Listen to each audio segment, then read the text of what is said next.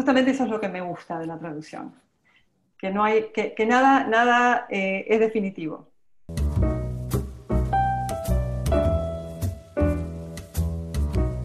Bienvenidos a un nuevo episodio de nuestro podcast en el que hablamos sobre literatura. Y hoy en particular vamos a conversar con María José Subieta. Ella es profesora en el Departamento de Español en Nueva York y vamos a hablar un poquito sobre ella, sobre su biografía y sobre su trabajo como traductora y profesora en la universidad y en, la literatura. Un poco de María José, ella nació en Montevideo, Uruguay, Actualmente enseña traducción en el Departamento de Español y Portugués de la Universidad de Nueva York en NYU, como decía.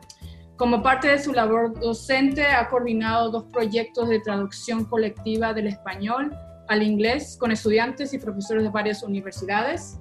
Su primera participación fue la traducción al inglés de una antología del poeta español Genaro Talens, realizada en conjunto con la Universidad de Granada. Su segundo proyecto de traducción colectiva dio origen a este libro. Actualmente está haciendo una tercera traducción colaborativa de la poesía con estudiantes de NYU y dos profesores más.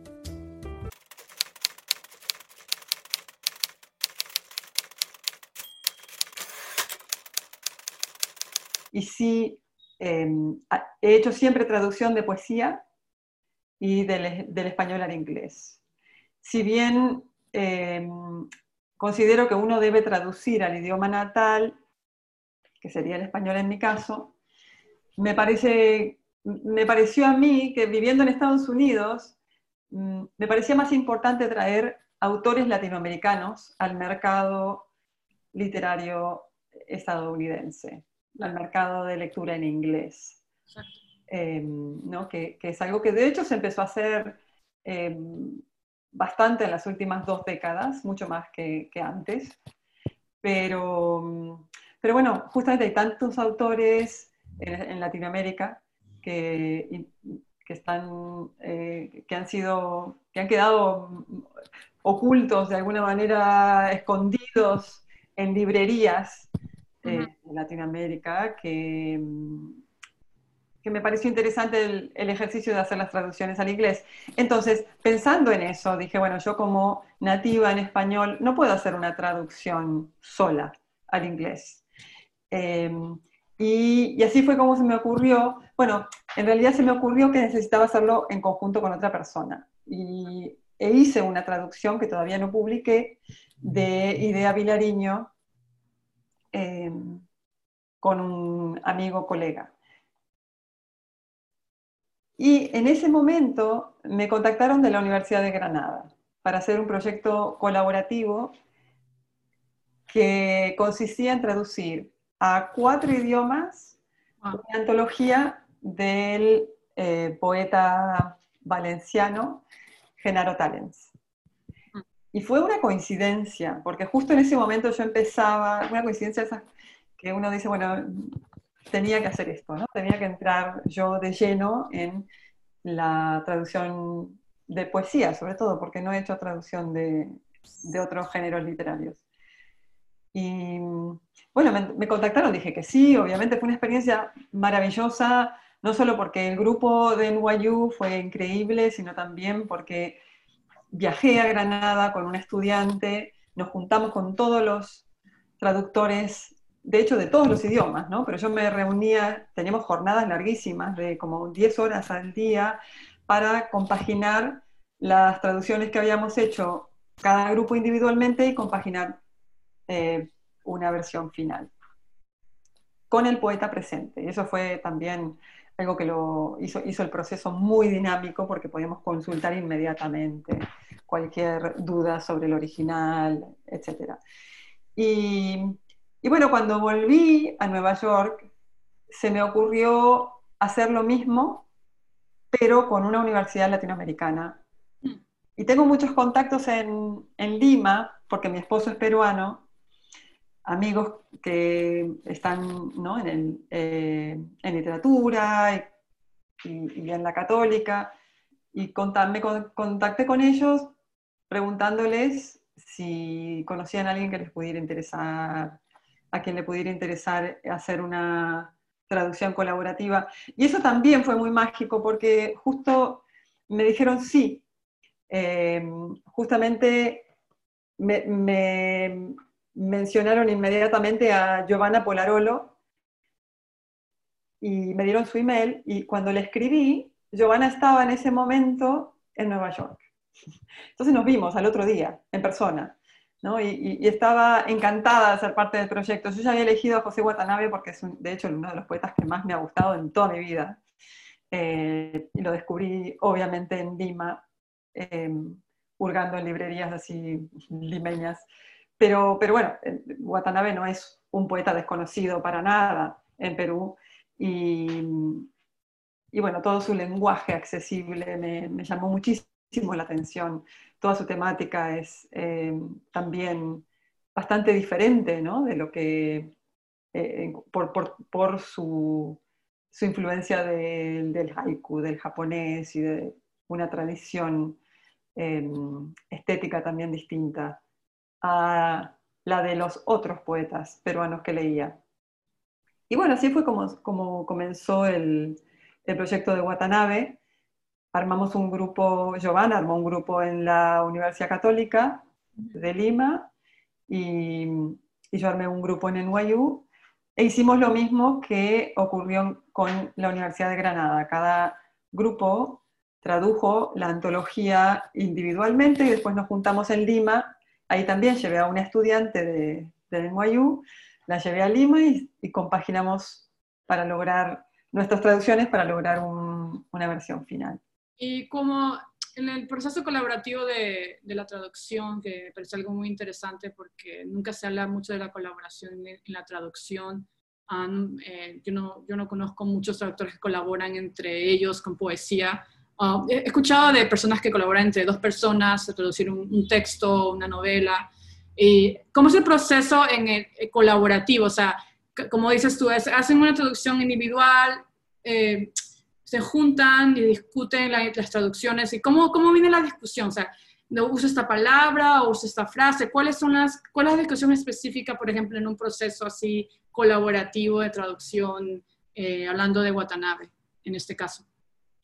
Bueno, eh, efectivamente, las traducciones colaborativas de literatura son de dos personas. Una persona que sea nativa del idioma del texto original y otra persona que sea nativa del idioma de, de llegada, ¿no? técnicamente hablando en traducción, del, inglés en este caso.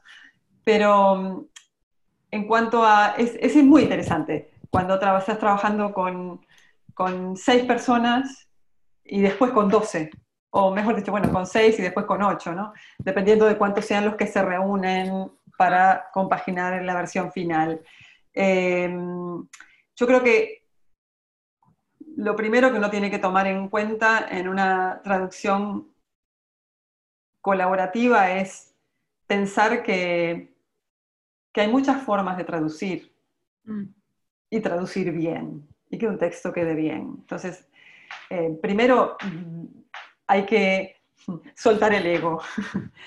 y es difícil, ¿no? Yo me he encontrado en situaciones en que trabajo un poema sola, el ejercicio de traducción colaborativa es que cada traductor traduce los poemas en su casa, em, sola, y después se reúnen, eh, el grupo que es local, ¿no? se reúnen los traductores y todos leen su versión y tratan de encontrar la mejor versión final de ese grupo. Entonces, después em, pasa por varios procesos de, revisión y em, negociación, porque hay mucha negociación también. Eh, entonces es casi, casi como vivir como en una comuna, ¿no? Pues, no, comemos hoy? Bueno.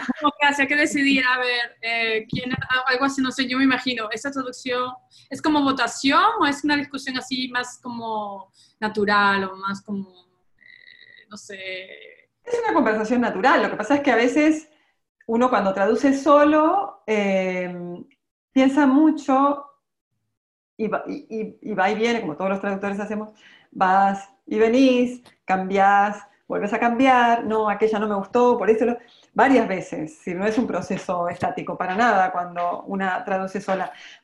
y, entonces todos esos traductores han pasado ya por ese proceso y van a una reunión a presentar su poema y alguien le dice, no, esa, esa expresión no me gusta. Entonces, claro, a eso me refiero con que hay que soltar el ego. Realmente es un ejercicio em, muy en colectivo, en el cual se, para mí es mucho más importante la, entre comillas, mejor traducción que mi traducción. Si a mí me dan una solución a una encrucijada lingüística de un poema y veo que alguien realmente tiene razón, bueno, sí, vayamos con eso, ¿no? Eh, y, surgen cosas obviamente que uno ni siquiera pensó. Eh, y, por eso también el trabajar con estudiantes que sean nativos del inglés es fundamental. Mm. Eh, trato de generalmente elegir estudiantes que hayan tomado mis cursos de traducción en NYU y que demuestren que tienen una mm, sensibilidad a la estética lírica o a la poesía, eh, un manejo del inglés erudito, para que realmente puedan tener una autoridad, eh, porque ellos al final y al fin y al cabo van a tener autoridad en la versión final que va a ser en inglés, porque son nativos del inglés. Entonces, em, ¿cuál es la mejor expresión para decir esto eh, que se dice en, español al inglés? Y los que somos nativos del español, lo que hacemos es proveer la comprensión del texto original en, en, todas sus diferentes matices, en todos sus matices. ¿no?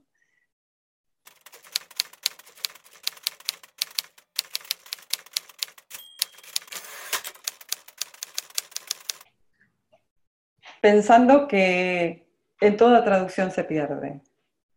¿no? La, expresión de lost in translation es real, eh, existe, y muchas cosas se pierden, pero muchas otras se ganan. Entonces hay que pensar que el texto en traducción es un nuevo texto. Si bien tiene un original, por supuesto, un original al que hace referencia em, muy directa, es un nuevo texto también. Entonces, como tal, la traducción de poesía, eh, en muchos momentos hay que sacrificar ciertas cosas pero también hay que tomar una decisión consciente de cuáles cosas no se pueden sacrificar. Em, es, muy difícil hablar en abstracto, pero, por ejemplo, si estuviéramos hablando de un poema en rima, em, un soneto de Sor Juana en rima, y digo Sor Juana solo porque me queda muy Em, presente un, artículo de Margaret Sayers Speeden hablando eh, de cuando tuvo que traducir poemas de Sor Juana y todo el proceso.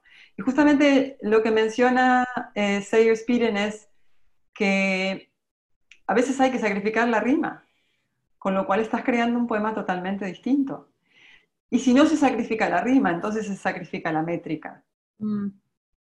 Con lo cual también estás creando un nuevo poema o un, nuevo producto literario.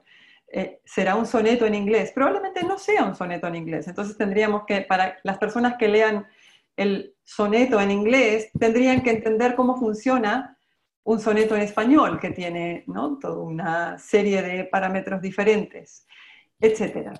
Por supuesto, la traducción siempre eh, va a tener que sacrificar. Y, cuanto más libre sea el verso, es decir, el verso libre es más fácil de traducir, pero igual se tienen, hay referentes que se pierden, ¿no? Referentes culturales. Em, no sé, en, en Watanabe. Hay, bueno, yo he viajado mucho por Perú, entonces me queda claro, me quedan muy claros los paisajes, por ejemplo, por, por la autopista del sur y ¿no? esas dunas y los pueblitos metidos entre las dunas. Em, y Vieja con Perra es un, a ver si tengo el título bien. Creo que sí. Sí, Vieja con perra. Es un poema que describe un viajero o una viajera que está adentro de un ómnibus mm. y observa una señora con una perra en, una de estas paradas que hace el ómnibus para levantar pasajeros. Y, habla un poco de la tierra, del paisaje, y para mí es, es, un referente muy claro, ¿no? Pero quien lea ese poema en inglés y nunca ha estado en Perú, obviamente va a perder un montón de las referencias a ese paisaje, no, va a poder entenderlas. Em, quizás Watanabe, que no es un poeta tan regional, no, sea un buen ejemplo para esto, pero, también se pierden, se pierden expresiones lingüísticas que no se pueden reproducir en otro idioma. La intraducibilidad existe. Hay cosas que no se pueden traducir y que hay que encontrar recursos que, que sean diferentes. Por eso es un nuevo producto, ¿no? un nuevo poema.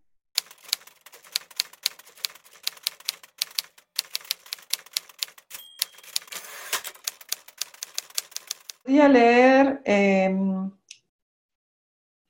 un poema de Watanabe eh, en español y después la traducción que hicimos con, eh, los grupos de NYU y de la Católica en, Lima.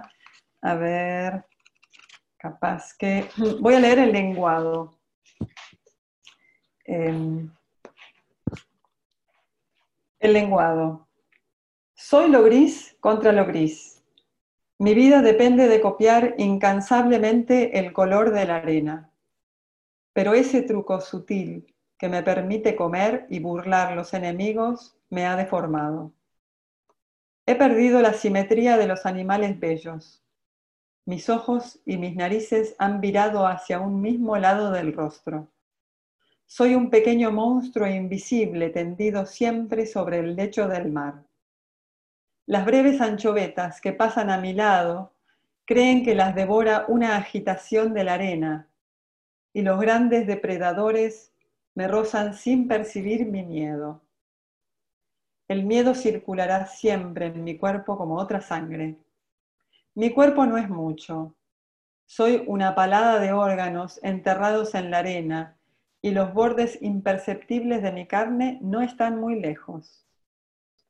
A veces sueño que me expando y ondulo como una llanura, sereno y sin miedo, y más grande que los más grandes. Yo soy entonces toda la arena, todo el vasto fondo marino. Y ahora leo la traducción al inglés. The flounder. I am gray against gray.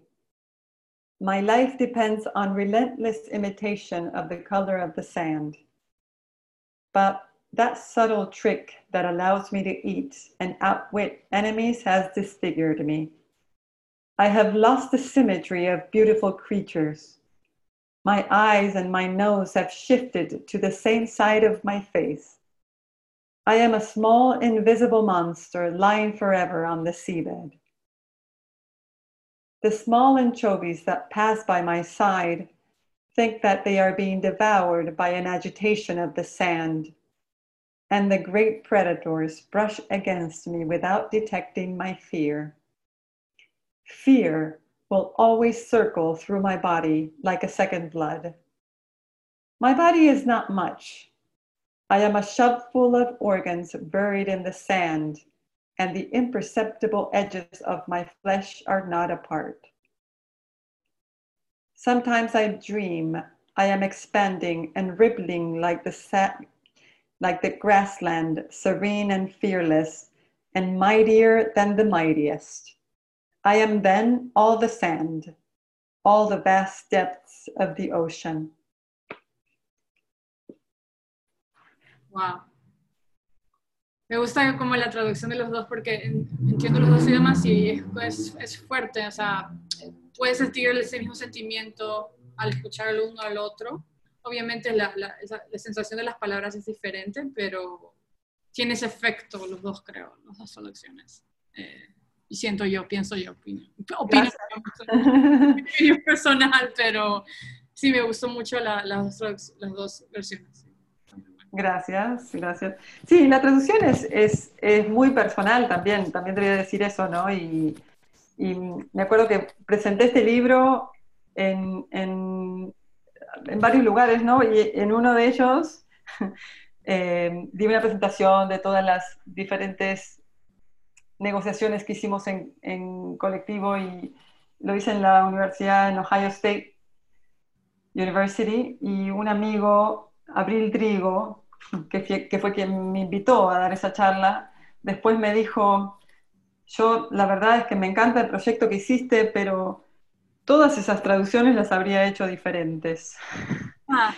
Y, y, es verdad, es decir, es muy subjetiva la traducción, entonces, y, pueden haber de un mismo poema 50 traducciones que, y todas ellas buenas. Entonces, eh, creo que lo, y eso es lo maravilloso de la traducción, que puede haber otras traducciones y que sean otros poemas en inglés, ¿no? Eh, entonces, eh, para mí, a pesar de que justamente eso es lo que me gusta de la traducción, que, no hay, que, nada, nada eh, es definitivo.